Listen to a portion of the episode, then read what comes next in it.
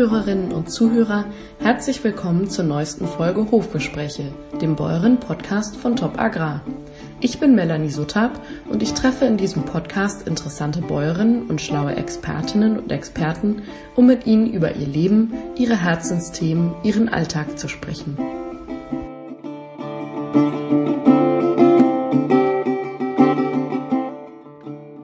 Mein heutiger Gast ist Franziska Kampmann.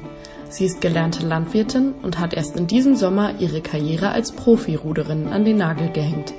Bescheiden und geradeaus, diese beiden Wörter beschreiben Franziska besonders gut. Denn, dass die 24-Jährige an den Olympischen Spielen in Tokio teilgenommen hat, erzählt sie nur so nebenbei. Aber hören Sie selbst. Viel Freude!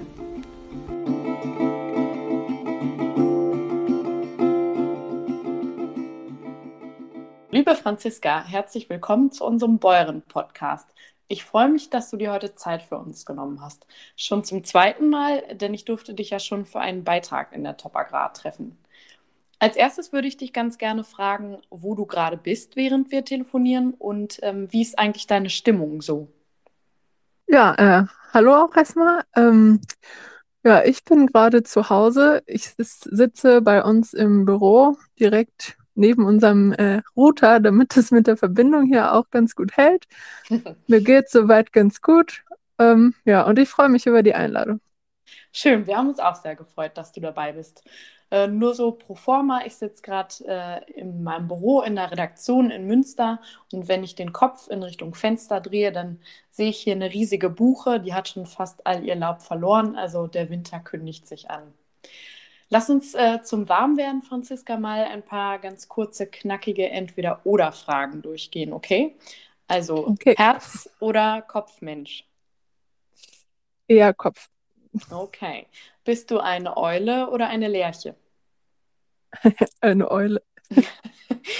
Und ähm, Kaffee oder Tee? Weder noch. Also Wasser, ja? Ja, okay. aber mit Sprudel. Wichtig. Und ähm, was darf in deinem Kühlschrank niemals fehlen? Oh, Fleisch. ich darf man eigentlich nicht mehr so sagen, aber ich esse sehr gern Fleisch. ich finde, das darfst du so sagen. Welche drei Dinge sind dir aktuell am wichtigsten im Leben? Ähm, auf jeden Fall zu Hause sein, letztendlich mal, nach der ganzen Zeit, die ich unterwegs war. Ähm, mhm. Um, mal wieder an Veranstaltungen teilnehmen, auch wenn das durch Corona natürlich jetzt auch nochmal wieder eingeschränkt ist. Ja, ja, das ist eigentlich so alles. Okay. Genau, ähm, du hast gerade schon darauf hingewiesen, ähm, was jetzt als nächstes kommt. Aber pro forma lasse ich unsere Zuhörerinnen und Zuhörer mal einmal wissen, dass du ähm, gemeinsam mit deinen Eltern euren Milchviehbetrieb mit Direktvermarktung in Dortmund bewirtschaftest. Und du hast gerade gesagt, du bist jetzt endlich mal wieder mehr zu Hause. Bis zum Sommer war das nicht der Fall. Magst du vielleicht mal erzählen, warum? Ja, gerne.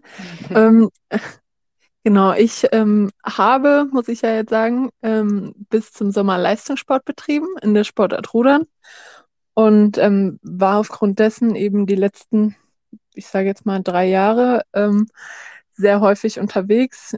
Im Winter innerhalb von vier Monaten fünfmal im Trainingslager, jeweils zwei bis drei Wochen. Dann natürlich in wärmeren Gebieten, wo man dann noch rudern konnte auf dem Wasser. Da ist es dann in Deutschland immer eher schwierig, beziehungsweise arschkalt auf Deutsch gesagt. Ähm, okay. Genau, und über den Sommer finden dann halt die Wettkämpfe statt, die auch eigentlich ja, europaweit dann immer verteilt sind. Und dann gibt es nochmal extra Trainingslager vor Weltmeisterschaften ähm, oder Europameisterschaften oder eben auch vor den Olympischen Spielen, wo es auch immer mehrere Wochen sind, die man unterwegs ist. Wow. Ja, das sind erstmal nur die Trainingslager und dann kommt noch dazu, dass meine Disziplin, also das Skullen, wo man zwei Ruder in der Hand hält, in Berlin stationiert ist, sodass mhm. ich halt äh, zehn Tage in Berlin sein musste und dann vier zu Hause, wobei von den vier Tagen zwei auch noch die Reisetage sind. Also blieb da entsprechend wenig Zeit übrig. Ja, und das genieße ich gerade, dass das mal nicht so ist und auch in Zukunft nicht mehr so sein wird. Okay, dann hast du schon ganz viel vorweggenommen. Aber lass uns nochmal ähm, da ansetzen. Was bedeutet das Rudern eigentlich für dich? Hast du vom Leben auf dem Hof auch was für deinen Sport mitgenommen? Ja, ich habe, glaube ich, ganz gut davon profitiert, dass ich schon früh meinen Körper benutzen musste und auch wollte, sage ich mal. Ich war immer recht, recht kräftig gebaut, was mir beim Rudern schon Vorteile äh, eingebracht hat. Ähm, ja, ich bin als Kind schon mal bei den Jungs mit im Vierer mitgerudert, weil ich eben ein bisschen größer und auch breiter war. Ja, das hat mir schon ganz gut geholfen und ähm, auch die Zielstrebigkeit, die man ja von zu Hause so mitbekommt, dass, dass man ja alles irgendwie aus einem bestimmten Grund macht, auch das hilft einem beim Rudern oder mhm. hat mir geholfen, sage ich mal. Mhm.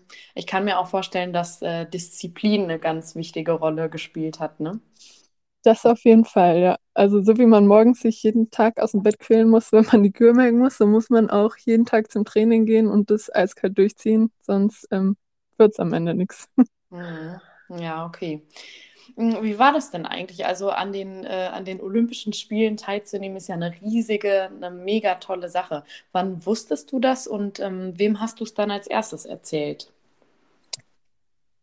Ich wusste das, ähm, ja, oder die erste Info habe ich bekommen im Februar 2020. Da fand so eine Einerüberprüfung statt und da bin ich Zweite geworden, sodass ich mir relativ sicher sein konnte, mit zu den Spielen zu fahren. So, dann kam aber Corona, sodass diese ganze vorherige Nominierung nochmal komplett über den Haufen geworfen worden ist. Ähm, Im Winter ging es dann nochmal los mit der Selektion und die endgültige Entscheidung, dass ich wirklich in Tokio im Doppelvierer sitzen werde, die gab es dann erst im, im März, Ende März. Ja, im Trainingslager habe ich das erfahren und dann mhm. habe ich zu Hause Bescheid gesagt, habe es aber noch nicht ganz so sehr verbreitet, weil ähm, eine Position noch vakant war im Doppelvierer, sodass halt noch zwei Frauen in Frage kamen. Und um denen halt nicht so einen Druck zu machen äh, und denen auch noch ihre vernünftige Selektion zu ermöglichen, haben wir anderen halt gesagt, dass wir das erstmal noch nicht so öffentlich machen. Ja. Mhm. Wusstest genau. du denn da schon, auf welcher Stelle im Boot du sitzt? Nee, also ich habe jetzt schon auf drei Positionen gesessen im Doppelvierer, lange Zeit lang auf Position drei, also auf Verschlagübernahme. Dann bin ich mal auf Schlag gerutscht, weil wir da auch Probleme hatten in der vorherigen Mannschaft. Und jetzt in Tokio saß ich ja auf Position 2. Also man zählt immer ähm, von der Ziellinie aus sozusagen. Also wer als erstes durchs Ziel fährt, sitzt auf Nummer 1. So. Genau. Und das hat eben eine ganze Zeit jetzt gedauert in diesem Jahr, bis wir die richtige Reihenfolge gefunden haben. Aber wir waren jetzt alle ganz glücklich mit unseren Positionen und es hat ja auch funktioniert. Ja, genau. Da, darüber wollen wir gleich noch mal ein bisschen mehr sprechen. Ich ähm, genau, ich wollte dich noch mal fragen. Du hast es vorhin auch schon angedeutet. Die ähm, Vorbereitungszeit muss ja unendlich intensiv gewesen sein. Wie oft hast du denn ähm, pro Woche, pro Tag eigentlich trainiert? Ähm, pro Tag mindestens zweimal, in Trainingslagern auch drei oder viermal. Dann macht man äh, zwei lange Einheiten zum Beispiel, also an 90 Minuten dann ungefähr, manchmal auch etwas länger, beim Krafttraining zum Beispiel. Und dann fahren wir, wenn wir rudern waren, meistens so zwischen 20 und 22 Kilometer. Und beim Krafttraining ähm, ja, macht man gut zwei Stunden Sport. Dann natürlich nicht dauerhaft, sondern mit kurzen Pausen dazwischen. Ja, und dann gibt es halt gerade im Trainingslager noch so ein paar Zwischeneinheiten, in denen man dann ähm, Stabi-Training macht, also sich mit dem eigenen Körpergewicht ein bisschen kräftigt. Das sind dann nochmal so 40, 45 Minuten meistens. Oder halt auch mal eine Einheit Dehnung, um auch den Körper mal ein bisschen zu entspannen und äh, Regeneration einzuleiten. Genau. Und dann kommt man so, wenn ich mir jetzt recht entsinne, auf so 22 Stunden in der Woche. Wahnsinn, das hört sich nach einem wahnsinnigen Pensum an. Hattest du überhaupt noch Zeit für irgendetwas anderes außer Rudern? Wenig, aber man lernt, ähm, seine Zeit einzuteilen. Also besonders, wenn man, so wie ich als Kind schon angefangen hat zu rudern, da wird ja das Training dann jedes Jahr etwas mehr. Also ich hatte ganz am Anfang nur zweimal die Woche Training. Seniorin hatte ich dann erst zwei freie Tage, dann einen freien Tag und jetzt am Ende halt gar keinen. Mhm. Und ja, man wächst so mit seinen Aufgaben. Ne? Also jetzt mein Studium zum Beispiel nebenbei noch fortzuführen, das ging eine Zeit lang sehr gut, ähm, sodass ich die ersten drei Semester auch in Regelstudienzeit durchziehen konnte. Aber ähm, jetzt die letzten zwei Jahre wurde es halt extrem schwierig. Einmal bedingt dadurch, dass ja das Training nochmal erhöht worden ist, um sich eben bestmöglich vorzubereiten. Und andererseits auch durch Corona, ja, dass man halt zu keinen Vorlesungen hingehen durfte oder ähm, mhm. ich nicht an Klausuren teilnehmen konnte, weil wir in Quarantäne mussten oder ja, diverse Dinge, die dann so zusammengekommen sind, sodass es halt die letzten zwei Jahre ein bisschen gehakt hat. Aber ansonsten, ja, was man halt nicht so mitnehmen kann, sind gesellschaftliche Veranstaltungen, Hochzeiten mhm. von irgendwelchen Cousins oder Cousinen. Da muss man sehr viel verzichten, aber mhm. das werde ich ja alles nachholen. Das hört sich super an. Und ich finde auch, dass das eine ganz schön große Leistung ist neben dem Sport, dass du dein Studium ja trotzdem weitergebracht hast. Du bist doch auch fast am Ende, oder nicht? Genau, ja, mir fehlen jetzt noch drei Klausuren und meine Bachelorarbeit, dann hätte ich den Bachelor abgeschlossen. Hm. Ja, und das plane ich so im Frühjahr oder Sommer dann endgültig fertig zu haben. Okay. Ähm, Genau, ich frage mich gerade die ganze Zeit, und das habe ich ja auch gemacht, als ich ähm, bei dir zu Hause war, wenn du so viel trainiert hast auf einmal, ähm, konntest du das mit deinen Händen eigentlich, eigentlich aushalten? Also wollen wir uns überhaupt vorstellen, wie die zu Hochtrainingszeiten aussahen? Blutig, voller Blasen? nee, also ich habe da eigentlich Gott sei Dank nicht solche Probleme. Ähm, mhm. Wenn man anfängt, dann bekommt man natürlich Blasen, aber also ich kann jetzt nicht sagen, dass ich in den letzten drei Jahren ähm, besonders schlimme Hände gehabt hätte. Ich habe da echt, Gott sei Dank, keine Probleme. Okay, Gott sei Dank. Aber jetzt mal, lass uns mal gedanklich nochmal äh, nach Tokio gehen. Ähm, wie war das im Olympischen Dorf? Was ist dir aus dieser Zeit äh, vor Ort eigentlich am meisten in Erinnerung? Eigentlich, dass dieser Begriff Dorf so leicht irreführend ist, weil es halt Hochhäuser sind mit 16 oder 20 Geschossen und dann steht man da mittendrin und ja, ist echt überwältigend, weil die auch äh, geschmückt sind dann mit den Landesflaggen und so viele Menschen da sind, ähm, die alle total bunt sind auch, weil jeder seine Einkleidung ja hat und aus allen Kontinenten ähm, halt da Sportler zusammenkommen. Das ist echt eine, eine beeindruckende Kulisse dann.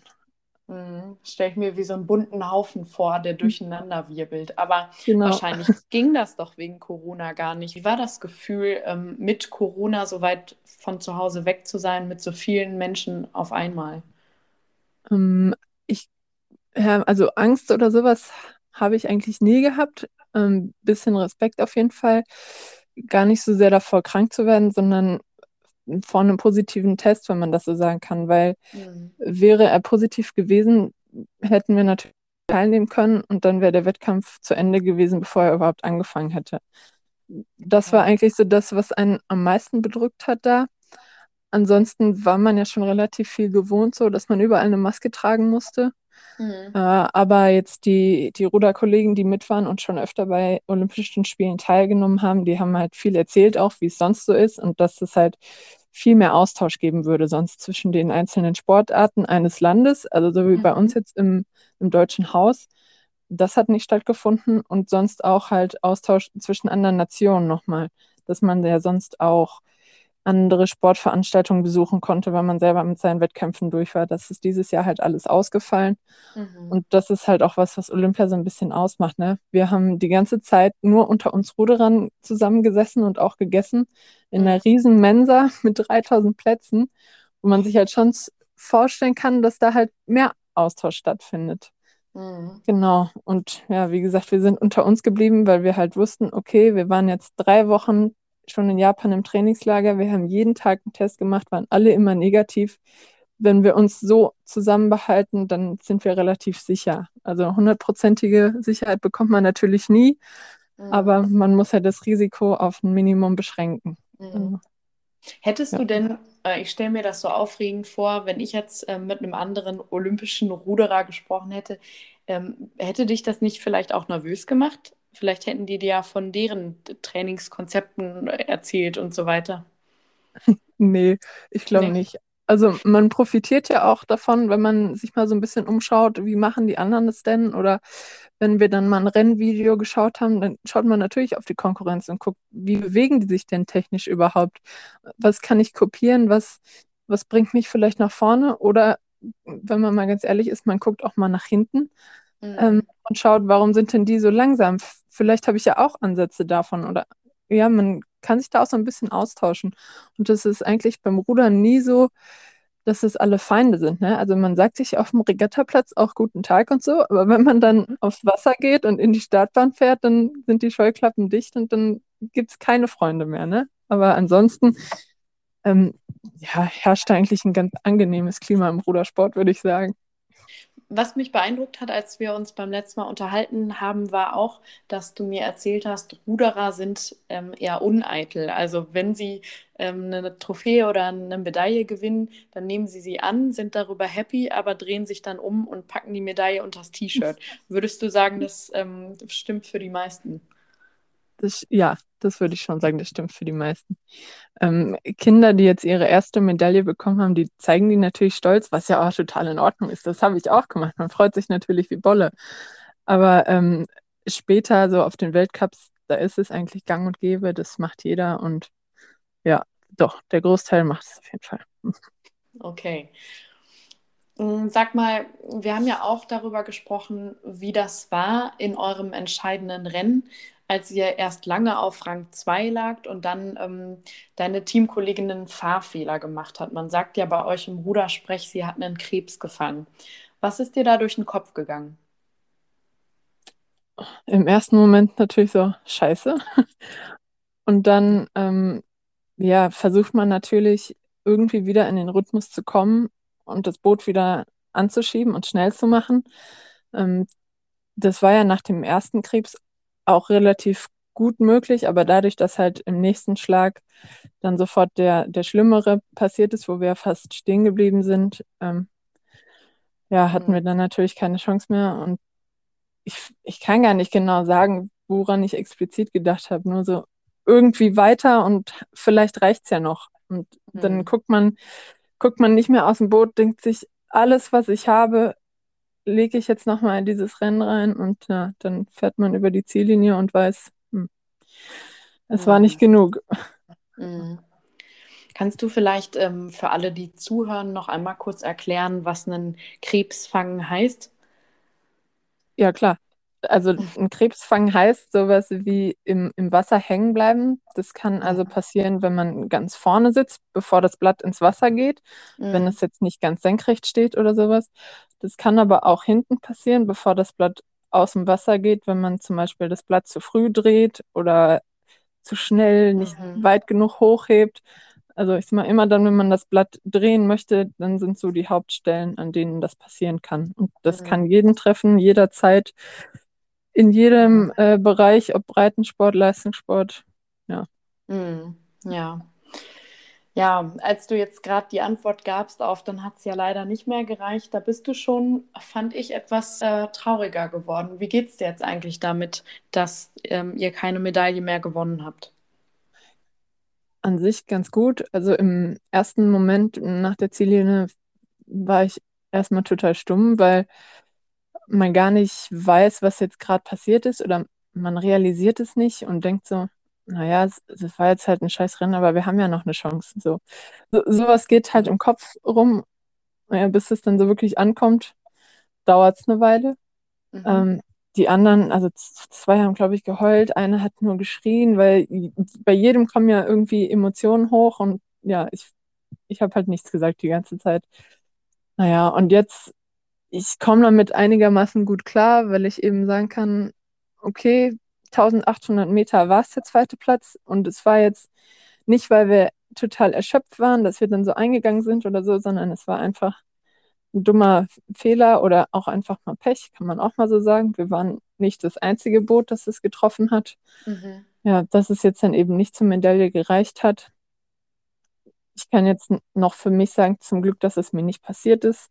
Mhm. Ich möchte meiner Kollegin überhaupt keinen Vorwurf machen. Ähm, ne, das, wie gesagt, wir haben auch echt versucht, sie dann zu trösten und so.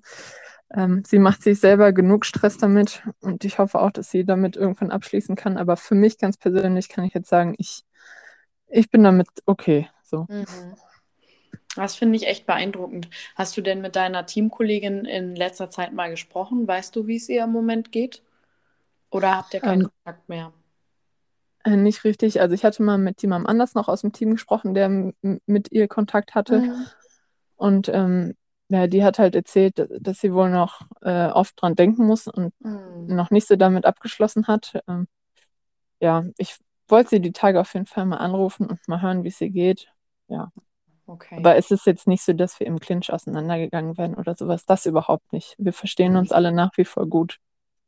Ja, du hast ja auch gesagt, dass das jedem und immer passieren kann. Das muss nur, na, das Gefühl kann sich wahrscheinlich keiner von uns Zuhörenden irgendwie ausmalen, was es bedeutet, wenn man so lange darauf hingearbeitet hat und dann merkt man, dass es jetzt durch ist. Ne? Ja. Wie ist es denn eigentlich? Ähm, es gibt ja hoffentlich dann eine nächste Runde Olympische Spiele und zwar in Paris. Ähm, willst du daran teilnehmen? Möchtest du es da nochmal versuchen? Nee, also das war eine schöne Erfahrung in Tokio und ähm, es wäre mit Sicherheit auch cool, mal nach Paris zu fahren, auch wenn es dann hoffentlich da ohne Corona stattfindet. Aber ähm, wie ich schon gesagt habe, der Zeitaufwand ist halt enorm groß. Und Mhm. wenn ich zu Hause einsteigen möchte oder auch mein Studium zu Ende machen will und vielleicht auch mal andere Dinge im Leben wahrnehmen möchte, dann ähm, ist mir das einfach zu aufwendig. Was nicht heißt, dass mir der Sport keinen Spaß mehr macht. Ich finde es nach wie vor einen tollen Sport und ich werde es auch weiterhin machen in meinem Verein ähm, und auch gerne mal national irgendeine Regatta fahren, so wie jetzt letztens mit meinen Geschwistern zum Beispiel. Aber so dieser Leistungssport, ähm, den werde ich nicht mehr machen. Was bist du mit, mit deinen Geschwistern gefahren? Du hast, ähm, das hast du mir schon erzählt, du hast drei Schwestern. Ich bin äh, die deutsche Sprintmeisterschaft gefahren mit meinen Geschwistern in Bremen. Aha. Das war am oh, Anfang Oktober, irgendwann 8. Oktober oder sowas. Ja, Wie ist das denn gelaufen? ja ganz okay. Also wir sind mit beiden Booten ins Finale gefahren. Also ich bin mit meiner, ich habe ja nur jüngere Schwestern und mit der ältesten davon bin ich äh, Doppelzweier gefahren. Da sind wir Fünfte geworden und dann bin ich noch mit allen drei zusammen Vierer gefahren. Da sind wir dann Sechster geworden. Also dafür, dass wir uns einen Tag vorher zusammengesetzt haben und mal losgefahren sind, war das schon in Ordnung. Wie, Und da sind es ja auch nur 350 Meter. wie, ihr seid vorher nicht äh, zusammengefahren? Nee, meine Nee? Geschwister sind ja zwei in der Ausbildung, eine ist auch noch studierend, deswegen sind wir echt selten jetzt zusammen zu Hause. Und dann sind wir losgefahren und haben gedacht, "Ja, gucken wir mal. Was, was machen denn deine äh, Geschwister beruflich? Ähm, die nächste, die wird, ist Metzgermeisterin schon und Mhm. ähm, studiert jetzt noch Lehramt Ökotrophologie, glaube ich, für Berufsschule. Mhm. Und dann die nächste macht Hauswirtschaft, die ist in Hamminkeln in der Ausbildung. Und die jüngste, die lernt auch Landwirtschaft, die ist jetzt in Münster. Ah, Ja. spannend. Also nicht, nicht weit weg von, von uns hier. Nee, Super. Ja, wenn, wenn du sagst, du ruderst jetzt noch weiter, aber eben nicht ähm, auf Leistungssportebene, sondern im Breitensport, ähm, musst du dann noch richtig abtrainieren, so wie, wie, wie man das von Leistungssportlern kennt, oder kommt das jetzt mit deinem ja, geringeren Trainingspensum ganz gut hin? naja, bisher habe ich überhaupt kein Trainingspensum. Das Ach ist so. jetzt auch nicht so gut. Nee, ich habe erstmal Pause gemacht äh, vom Rudern und ähm, ja, ich möchte jetzt so langsam mal wieder was machen und äh, würde so mir vornehmen, drei bis viermal die Woche dann zu trainieren, um ein bisschen abzutrainieren eben. Das sollte man schon machen, wenn man so Mhm. lange ähm, Kraftausdauersport gemacht hat.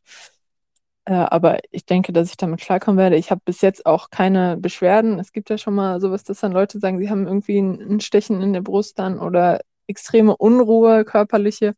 Das habe ich alles nicht. Ich fühle mich gut, aber trotzdem ist es natürlich sinnvoll, sich dann noch ein bisschen zu bewegen und auch den Körper mal ab und zu zu fordern, damit man eben keine Spätfolgen hat. Mhm. Ja. Aber so von, von 100 auf 0 rudern heißt das, deine körperliche Energie hast du dann einfach in den Hof gesetzt. Genau, also ich habe ja den Vorteil, dass ich nicht so wie viele andere bei uns dann äh, in einen Bürojob wechsle und acht Stunden vorm Monitor sitze, sondern dass ich einfach draußen bin, mich zumindest äh, gehenderweise bewege oder Mhm. irgendwas anderes mit meinen Händen tue. Ähm, genau, dass ich einfach nicht nur rumsitze, was natürlich dann für das Kreislaufsystem deutlich besser ist, als in einen Bürojob zu wechseln. Ne? Mhm. Ja, das kann ich mir vorstellen. Mm, Ja, vielleicht mal sowieso zu dir als Landwirtin. Du bist gelernte Landwirtin, hast du mir im Ges äh, Gespräch erzählt. Studierst jetzt gerade, das hast du schon gesagt, ähm, noch Landwirtschaft im Bachelor und bist bei euch zu Hause auf dem Hof unterwegs. Ähm, was magst du denn an der Arbeit als Landwirtin eigentlich am allerliebsten? Ähm, Mir gefallen am liebsten Kühe, muss ich sagen. Also Ackerbau ist gar nicht so mein Ding. Grünland vielleicht noch, aber wenn es daran geht, äh, Weizen irgendwie zu säen oder zu düngen, dann muss ich leider sagen, habe ich gar keine Ahnung davon. Ähm, Im Kuhstall würde ich mir relativ viel zutrauen. Also da habe ich unsere Kühe schon gut im Blick und äh, ich weiß auch, welche ich davon behalten möchte und welche nicht. Und ähm, genau, das liegt mir eigentlich genauso wie ähm, dann in der Direktvermarktung zu helfen, wie äh, beim Käseverkauf. Wir machen ja seit fünf Jahren mittlerweile Käse aus unserer Milch mhm. oder auch ähm, Rindfleischpakete von Bullen und sowas. Also da bin ich auch gerne aktiv und mag den Kundenkontakt und den Ackerbau, den überlasse ich noch gerne meinem Papa. Du hast gerade gesagt, ähm, im Kuhstall weißt du schon, welche Kuh du behalten willst und welche nicht. Das heißt, du gehst auf jeden Fall in Richtung Zucht. Du bist ein Zuchtprofi.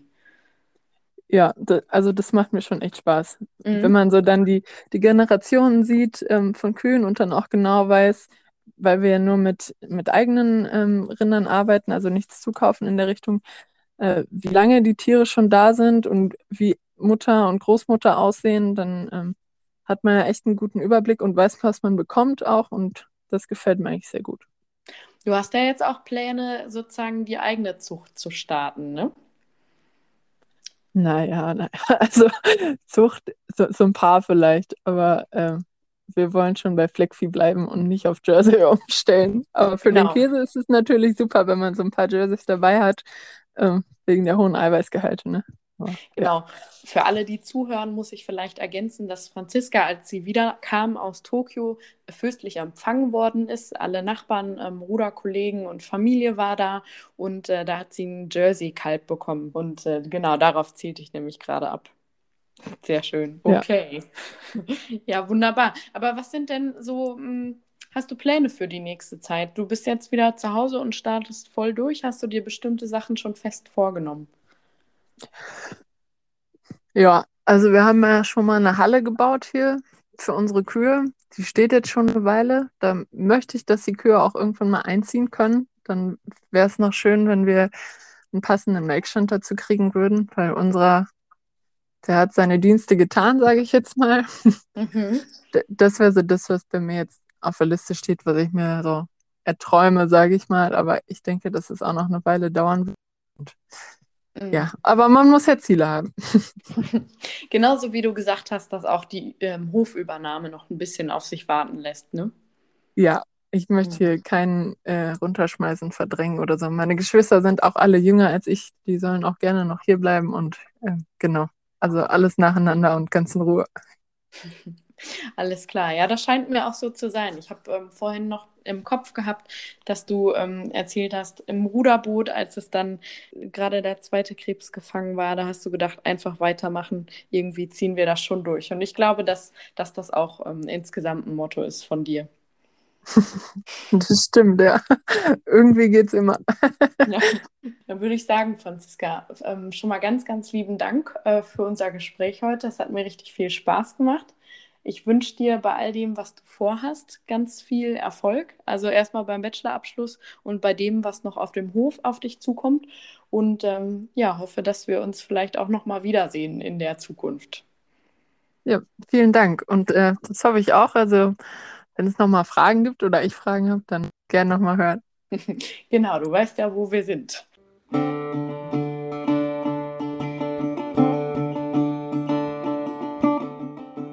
Liebe Hörerinnen und Hörer, das war Franziska Kampmann über ihre Karriere als Profiruderin, ihre Teilnahme an Olympia in Tokio und ihr Leben in der Landwirtschaft. Im nächsten Podcast begrüßt meine Kollegin Katrin Hingst Gerda von Lienen. Schon seit vielen Jahren ist sie der kreative Kopf hinter den Top Agrar Dekostrecken. Woher sie ihre Ideen nimmt und was sie mit Umgebung schaffen meint, das erzählt sie uns im nächsten Hofgespräch. Wir sind gespannt.